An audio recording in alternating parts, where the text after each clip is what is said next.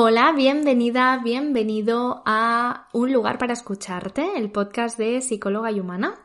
Yo soy Silvia, soy psicóloga y estoy aquí para poder compartirte hoy ideas que te ayuden ¿no? a sobrellevar mejor ciertas reuniones familiares, por ejemplo en Navidades o incluso cenas de empresas, no tienen por qué ser solo con familiares, también aniversarios, bodas, etc. ¿Vale? La cuestión es que cuando nos juntamos con mucha gente, cuantas más personas seamos, más fácil es que hayan diferencias entre nosotros y según las habilidades de cada quien, según el estado anímico de cada quien, pues puede haber mm, dar pie, ¿no? A que hayan malentendidos las, las cenas, las comidas, etc. Entonces, Vamos a empezar por un punto que es el más fundamental, yo creo que de los que voy a decir, de los que tengo por aquí anotados, que es el no idealicemos, no idealicemos ni las navidades, ni las bodas, ni las cenas, ni la familia que tenemos. Familias perfectas, iba a decir que hay pocas, yo diría que ninguna, pero bueno. Venimos de ver eh, películas ideales, de hablar con personas que obviamente nos cuentan lo bonito de su familia normalmente, ¿no? ¿Quién cuenta lo malo de su familia? Pues bueno, como mucho lo contarán a gente cercana, pero en general la mayor parte de información que tenemos viene a llevarnos a idealizar ciertas cosas. Por ejemplo, cena de Navidad. Cuando digo cena de Navidad, ¿qué estás pensando? ¿Qué te viene a la mente? ¿Qué imágenes vienen? A mí me está viniendo una chimenea ideal eh, con regalitos, con una comida súper ideal para todo el mundo, todo el mundo riéndose, música de fondo, ¿sí? Eso es lo ideal. Entonces lo real no va a ser eso. A lo mejor hay momentos que son ideales en esa celebración, pero no va a ser todo la velada ideal.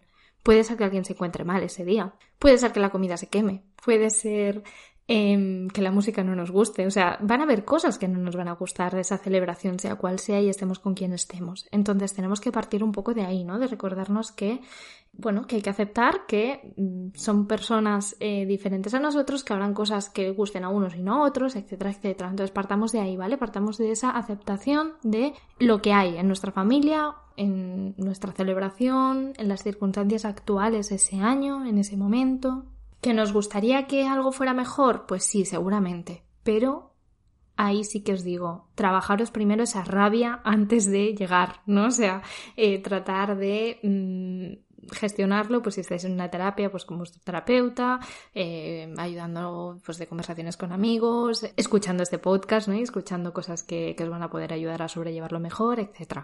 Pero tratando siempre eso, de partir de esta idea de no va a ser ideal, Recordarnos, el, mm, una cosa es lo que vemos en, las películas y otra cosa es lo que pasa luego realmente en cada casa. Vale, tenía aquí apuntado como punto número dos, no forzar. ¿Vale? Me lo he apuntado así de general porque muchas veces las discusiones vienen por ahí. Vienen porque hay personas que fuerzan a otras a algo. Me explico. Tienes que comer X. Mm, me gustaría que hiciéramos esto. Hay que poner esta música.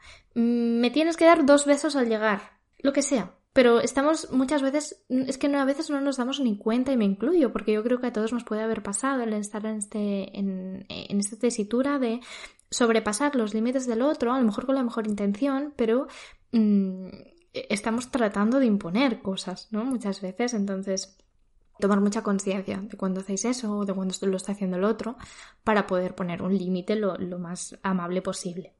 Además, si me estás escuchando cuando todavía estemos en época COVID, ¿no? Un poco con esto de la pandemia, eh, habrá gente que a lo mejor decide ponerse mascarilla, a lo mejor hay gente que mm, prefiere ponerse un poquito apartado, mantener distancia, no dar un abrazo. Es libre de hacerlo, ¿vale? No tratemos de imponer el criterio de cada quien, porque, como os decía, de ahí vienen los, eh, las disputas muchas veces, ¿no? Entonces, cuanto más podamos respetar eso, mejor. Incluido, por ejemplo, imaginaros una familia. Bueno, espero que te lo puedas imaginar, que no sea tu caso, pero si es tu caso, pues espero que te sirva. Cuando ha habido un fallecimiento reciente ese año en algún familiar importante, por ejemplo, ¿no? Un familiar cercano, me refiero. O esa persona está mal, pues porque está enferma o lo que sea, pues a lo mejor no le apetece estar celebrando. Eh, esa Navidad, ese aniversario, ese cumpleaños, lo que sea.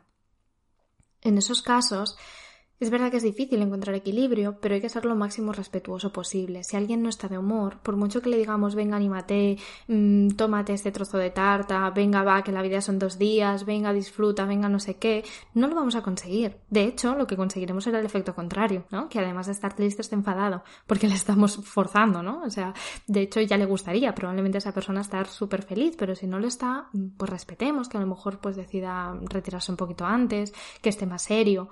Obviamente le podemos ofrecer cosas que le gustan, eh, cosas que, pues no sé, contarle un chiste, mm, si queréis, me da igual, pero siempre desde el respeto y tratando de no forzar. Vale, tercer punto, que es quizás el más simple pero el más efectivo. Siempre que podáis, elegir dónde os sentéis, dónde os vais a sentar, ¿vale? Donde os sentáis os facilitará mucho la vida. Hablo de mm, sentarme, en, no sé, en una punta de la mesa, por, porque estoy ahí más tranquilo y menos ruido, hasta al lado de quien me siento, por supuesto. No siempre se puede elegir, lo sé, pero si puedes, hazlo. Otra cosa que es muy importante es el recordarnos a lo largo de esa comida, pongamos, para qué hemos ido si hemos ido pues para porque sabemos que le va a hacer muy feliz que vayamos a una persona en concreto pues mira por ejemplo sentarnos al lado de esa persona o eh, mirarla no para que nos mm, conecte no a veces el hecho de tener contacto visual con esa persona que sí nos hace sentir bien nos ayuda mucho. Eh, o el hablar más con esa persona o el tener ciertos detalles. También lo que es el agradecimiento ¿Vale? Una vez estamos en el yo he ido, pues porque me hace mucha ilusión, no sé, me lo invento, ¿eh? Comer eh, la sopa que hace mi prima. ¿Vale? Pues voy a conectar con ese momento de me como la sopa, la disfruto y conecto con eso y así si luego hay otras cosas que perturban un poco mi estado anímico, por decirlo así, no va a ser tan acuciante, ¿no? O tan complejo de gestionar. Así que es súper importante, sea una celebración o una comida incluso más de negocios o lo que sea, pero conectar con cosas que os hagan sentir un poco bien, con cosas que os, mantengan esa ilusión, ¿no? Ese, bueno, vale, me compensa estar aquí por esto y por esto, una decisión consciente, ¿no? Toda esta parte de no, no estoy aquí obligado por el mundo. Al final, si he venido es porque de alguna forma me compensa, aunque sea para quedar bien solo con una persona. Bueno, pues me concentro en eso, para que me ayude a llevarlo mejor. Estoy hablando ya en casos de que mm, estamos con cierto disgusto, ¿eh? obviamente. Eh, eso no pasa siempre, pero en casos incluso en que vamos tan, tan forzados, recordarnos, ¿no? Lo, lo que nos llega a compensar de eso, aunque sea algo pequeñito. Luego, si es una celebración, si va a haber regalos de por medio, ahí es muy importante. Yo os diría que incluso os llevéis frases preparadas por si algo no os gusta, ¿no? Si esos regalos, mm, es típico regalo, ¿no? De Navidad, estos que abres y dices, guau, es un jersey feísimo, no me voy a poner en la vida, pero me sale mal y no lo digo. Bueno, eso es un patrón de conducta pasivo. Los patrones comunicativos se dividen en pasivo, agresivo y asertivo. Asertivo sería el que está en medio, sería el ideal. Entonces, cuanto más asertivos podamos llegar a ser mejor.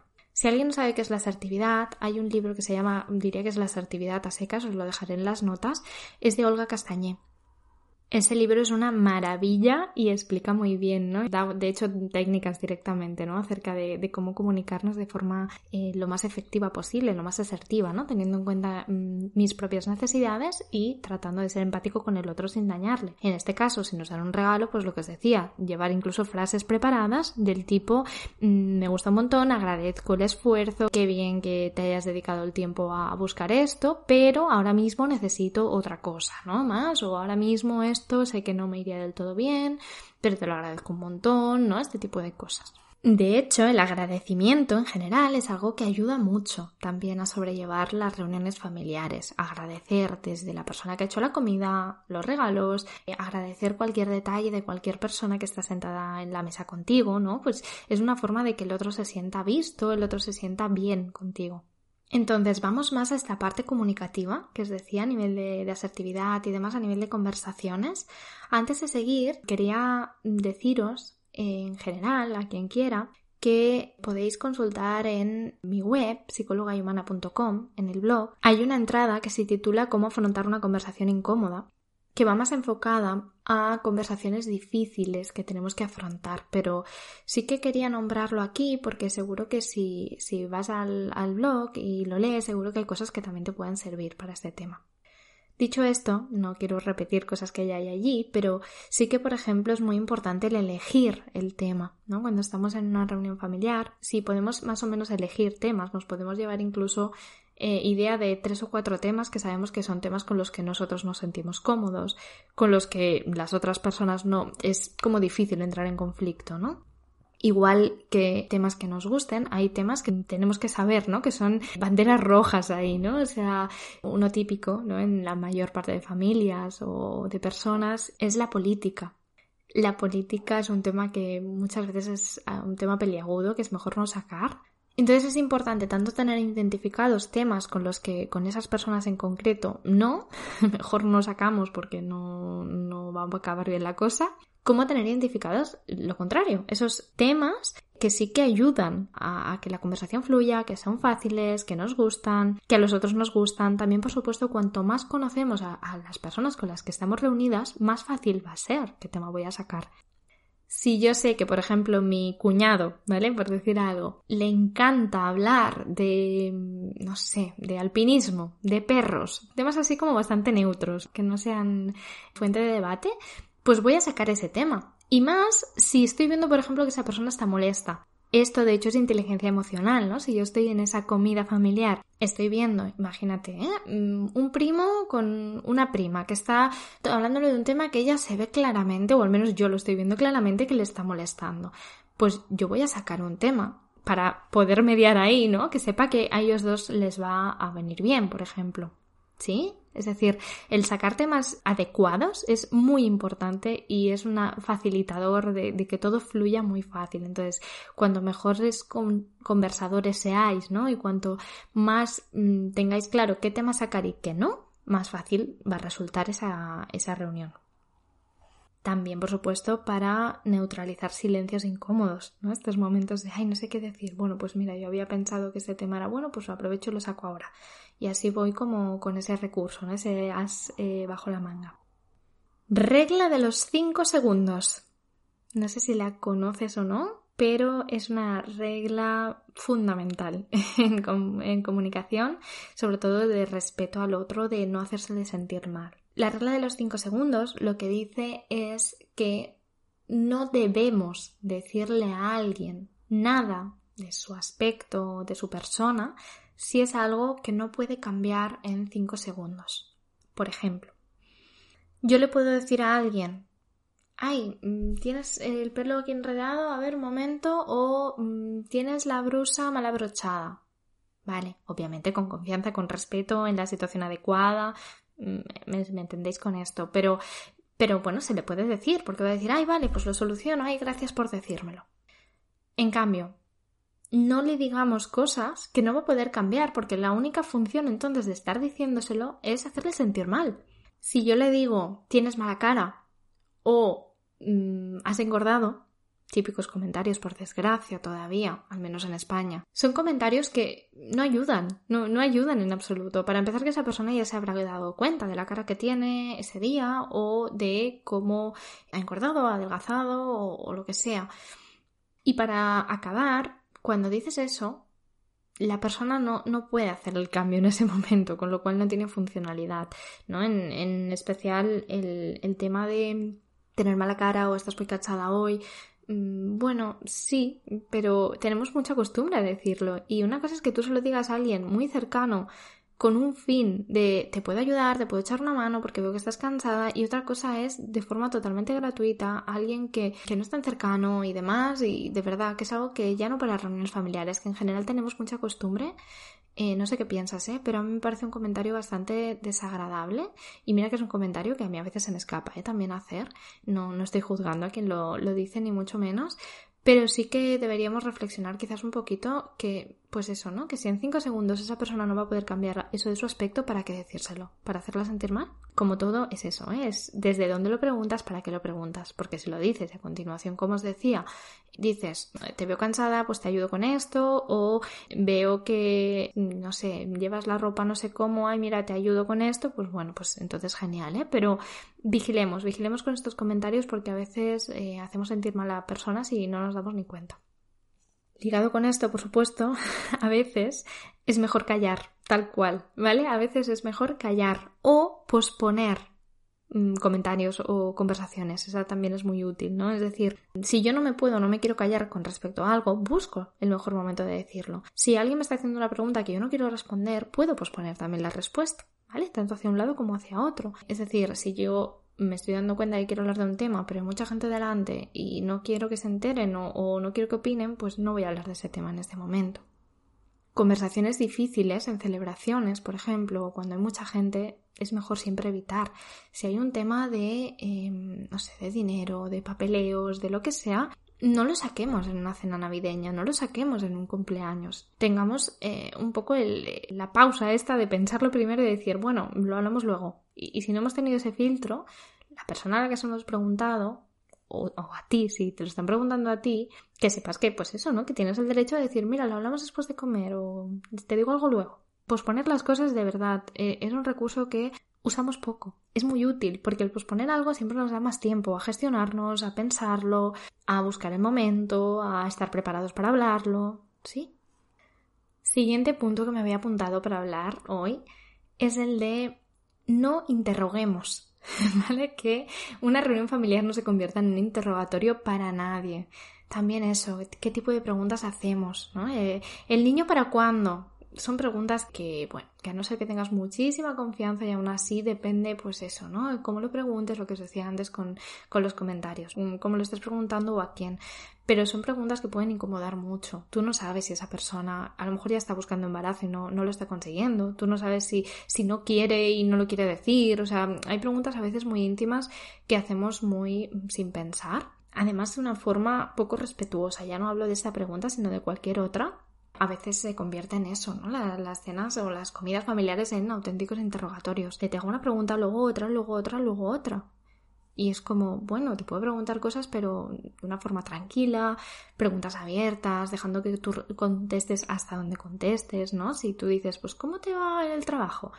Y yo te digo tres frases, pues es que a lo mejor me apetece más decirte más que eso. No hace falta que me preguntes por mi jefe, por mi compañero, por eh, mi horario, por... Entonces, bueno, mm, también aquí de nuevo un poquito de conciencia, de pausa, de saber leer al otro. No todo el mundo tiene las mismas habilidades comunicativas, eso es cierto. Si alguien está haciendo eso, pues seguramente no se está dando ni cuenta, entonces tampoco es necesario que nos ofendamos. Pero sí que tratemos lo que os decía antes, si tenemos otros temas, otras cosas, tratar de posponer, de cambiar de tema, tratar de no tomarlo como algo personal porque que el otro no tenga habilidades no significa que nosotros no los podamos tener, ¿vale? Normalmente las discusiones vienen más cuando las dos personas están gestionando mal. Si solo una se gestiona mal o tiene pocas habilidades comunicativas y está siendo muy, pues eso, muy pesado, por ejemplo, la otra a lo mejor sí puede mediar ahí y retirarse un momento, cambiar de tema, todo esto que os decía. ¿Vale? No nos dejamos llevar por si una persona sabemos que nos altera sobremanera, pues eh, tengamos esas, esa parte, ¿no? Preparada un poco lo que decíamos, es intentar sentarnos lejos de esa persona, tratar de, de, darnos el espacio que necesitemos de una forma o de otra, tratar de irnos a la cocina un momento, ese tipo de cosas, ¿vale? Que nos ayuden a gestionarnos nosotros porque no podemos controlar la conducta de, del otro, sea quien sea. Vale, último gran tema que quiero tocar y que creo que es necesario y útil, que es cuando nos estamos eso, abrumando directamente, cuando ya todas estas estrategias mm, no han acabado de funcionar, hay un punto cumbre que dices, es que me estoy agobiando, es que no puedo. ¿Qué hacemos en ese momento? Bueno, en ese momento, ya sea pues porque hay mucho ruido, porque pues eso, alguien nos cae mal directamente, no, no, no queremos escuchar más, ¿no? O porque nos acabamos de medio discutir con alguien, lo que sea. En esos momentos es muy importante, sobre todo cuanto antes se hagan este tipo de estrategias mejor, no hace falta llegar a discutirte para haberlo hecho, ¿no? La idea es hacerlo antes. Pero es eso, cuando ya notamos que estamos ahí empezándonos a abrumar demasiado, eh, momento baño, momento baño es algo que, yo no dejo de repetir a pacientes, a personas que me escriben, a todo el mundo, porque ir al baño es un recurso que siempre vamos a tener. Y el baño es un lugar íntimo, es un lugar en el que podemos estar solos, tranquilas, tranquilos y mm, tenemos ahí un espacio de calma, por lo menos. Entonces, momento baño, ¿para qué? Para hacer una respiración, ¿no? Respiraciones estas abdominales, desde el abdomen, ¿vale? No desde pecho, sino lo que era respiración abdominal, ¿vale? No sé si todo el mundo la conoce, pero viendo cómo se hincha la parte abdominal, no la zona pectoral, ¿vale? Y notando ahí, siempre es bueno inspirar, si puede ser por la nariz, y expirar se puede ser por la boca, pero mejor que estés cómoda y decidas hacerlo todo por la boca o por la nariz, da igual. Pero lo ideal es eso, respirar, inspirar por la nariz, expirar por la boca y notando cómo se hincha la zona abdominal al coger el aire. Un tipo de respiración que yo uso bastante y que es muy muy sencilla, hay muchos patrones ¿eh? distintos de respiración, pero yo a veces recomiendo 4-2-6, ¿vale? Es decir, coger aire en 4, lo mantienes durante 2 segundos y lo sueltas en 6 segundos. ¿Por qué digo 4-2-6? Porque es una muy sencilla y bueno, dentro de que si lo alargas más, a lo mejor es un poquito más eficaz, pero si es una técnica de respiración que no, no sueles usar técnicas de respiración, pues aguantar el eh, o sea, coger en cuatro, aguantar solo dos y soltar seis es algo muy fácil de hacer para todo el mundo, ¿vale? Lo puedes buscar, ¿eh? Porque hay muchas eh, más largas, hay diferentes, está la 478, por ejemplo, para ansiedad, pero bueno, la cuestión es darnos el espacio de calma, de respiración consciente, porque al final es una, una forma de, a través del cuerpo, mandar mensaje de calma a la mente dar ese espacio y indirectamente, sin, sin pensar, ¿eh? solo a través del cuerpo ya estás bajando un poquito esa, esa parte de, de, regulación emocional. Entonces ya solo hacer eso ya sirve para bajar un poquito ese nivel de activación, pero luego también importante, simplemente recordarte el que tienes derecho a irte antes, ¿vale? Que a veces por mm, que va a quedar mal, da igual, me espero, me aguanto, me aguanto, me aguanto, luego explotamos. Entonces, mm, no es necesario. Yo estoy segura de que cualquier familiar, cualquier compañero prefiero que te, prefiere que te vayas media hora antes a que no que estés la última hora o la última media hora con malas caras, bufando, haciendo comentarios mm, que no tocan, ¿no? Entonces, Em, siempre es mejor eso, antes de, ponerte ya mal, de, de, agobiarte demasiado, de decir, oye, mira, pues es que, mira, me tengo que ir o estoy cansado, o sea, no hace falta tampoco mentir, ¿no? Simplemente, pues eso, estoy cansado, me apetece irme a casa, disculpadme. También si hacemos esto, no justifiquéis sobremanera. Cuanto menos justificación, mejor, de verdad. Es mejor dar un solo motivo, por ejemplo, estoy cansada es, típico y es fácil y, seguramente no estáis mintiendo porque estáis cansados de estar ahí, ¿no? Y ya está o sea, de verdad. Y estoy cansada y me levanto. No, mm, estoy cansada, me voy a ir en breve, tal, porque entonces ya das más pie, ¿no? A que la persona te diga, ay, ¿por qué? Pues no, pues quédate, pues mira, espérate que no sé qué. Es como, no, no, lo decido y lo hago. Y así me ahorro, ¿no? El, momento este incómodo de me estoy yendo, me sigo yendo, la gente me pregunta, no. De repente, súper educado, súper bien, con frases también preparadas, en este caso, si queréis, si os pueden ayudar y ya está. Ya último, último, eh, pero tenía que introducir el tema un poquito, aunque fuera al final. Es el tema de peso, el comer, ¿no? Que también es muy típico de reuniones familiares o, de trabajo. La comida en sí puede dar pie también, ¿no? A malos entendidos, a malos momentos, pues porque una persona se puede sentir culpable porque está comiendo mucho. Otra persona se puede sentir mal porque alguien le está diciendo que come mucho o que come poco. Otra persona se puede sentir mal porque a lo mejor quiere comer de forma vegetariana y en esa comida no hay nada vegano o vegetariano. También puede dar pie ¿no? a males entendidos de, em, pues eh, es que yo no quería tanto, es que yo este plato no, es que yo había pensado que traías esto, bueno, en fin. Tema comida daría, ya os digo, como para otro podcast, pero quería introducir un poco el tema tanto de respetar que una persona pueda comer más, menos de una cosa o de otra, por favor, o sea, por favor, por favor, si estás escuchando este podcast y tienes tendencia a decir, come más, mm, esto no has comido, deberías comer, acuérdate de mí en ese momento, acuérdate del podcast y di, uff, va, me voy a contener, voy a intentar no decirlo. Si lo digo, eh, me voy a dar cuenta, ¿no? Y lo voy a decir, ay, bueno, perdona, a lo mejor no, ¿no? Como seamos conscientes de esto. Y la parte de, del tipo de comida, pues que come cada uno, pues obviamente es cuestión de respeto, básicamente y de no imponer, por ejemplo, en el caso de, de, una comida de alguien que sea vegetariano, ¿no? De no imponer ni a la persona vegetariana que coma carne, por ejemplo, ni al contrario, ni que la persona vegana imponga que nadie de la mesa esté comiendo eh, nada que no sea de origen animal cada uno dentro de todo puede elegir ¿no? lo que come. Entonces, eh, obviamente, si, somos vegetarianos y no nos sentimos cómodos al lado de un pollo relleno, pues bueno, pues tratar de ponernos en un lugar de la mesa, tratar de retirarnos un momento mientras lo están sirviendo, ¿no? Y cada uno pues protegerse a su manera de, de lo que le haga sentir más o menos cómodo, pero respetando a los demás en general. Y en cuanto a la cantidad de, de, comida, la cantidad de comida que ingerimos, vigilemos después también con si compensamos, no compensamos, si opinamos de lo que comen los demás e interiorizamos eso como críticas y como alimento, ¿no? Una posible culpa de es verdad, he comido demasiado, tenía razón mi prima que me ha dicho que, que estaba comiendo mucho, me voy a engordar o me voy a sentir mal, no debería.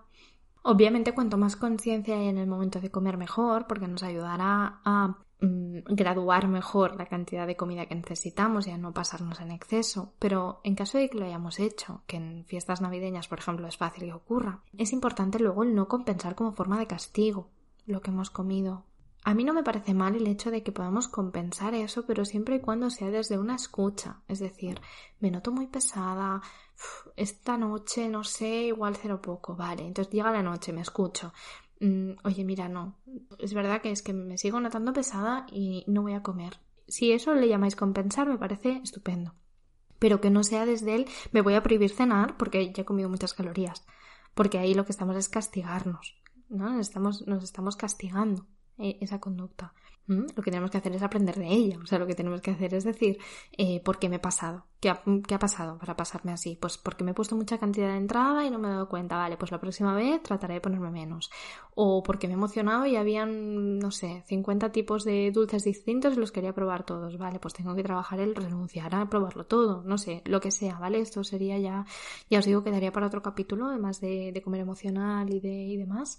Pero vamos, que en definitiva lo importante es eh, que nos podemos cuidar en estas reuniones familiares, tanto a un nivel físico, a un nivel pues, de la comida que comemos, por ejemplo, como a un nivel de cómo nos relacionamos con los demás, de una forma que nosotros nos sentamos lo mejor posible dentro de, estos encuentros, que podamos disfrutar de la parte que disfrutemos cada uno, ¿vale? Habrá una persona que disfrute más de la música, otra persona que disfrute más de la comida, ¿vale? Genial, pues céntrate en lo que tú disfrutes de ese evento trata de estar lo mejor posible, de, llegar a ese lugar mm, con el mejor ánimo para poder regular las posibles, bueno, los posibles disruptores de ese estado anímico que pueda haber en ese evento. Y, y por mi parte, nada más. Yo creo que ya me he alargado lo suficiente. Espero que te haya servido. También que de cada cosa te haya podido dar ideas para implementar tú de forma personalizada. Y lo dicho, que pases unas buenas celebraciones, sean las que sean. Si es ahora en Navidad, que sea en Navidad. Si tú ahora es en verano, pues del verano, ¿vale? Pero sea como sea esas reuniones con, personas significativas para ti, que las puedes disfrutar de la mejor forma. Yo me despido. Eh, me puedes encontrar en Instagram psicóloga y humana o en mi web psicologayhumana.com. Muy fácil buscarme si te interesa ver más contenido mío. Gracias por llegar hasta aquí. Si recomiendas el podcast estaré súper feliz. Gracias.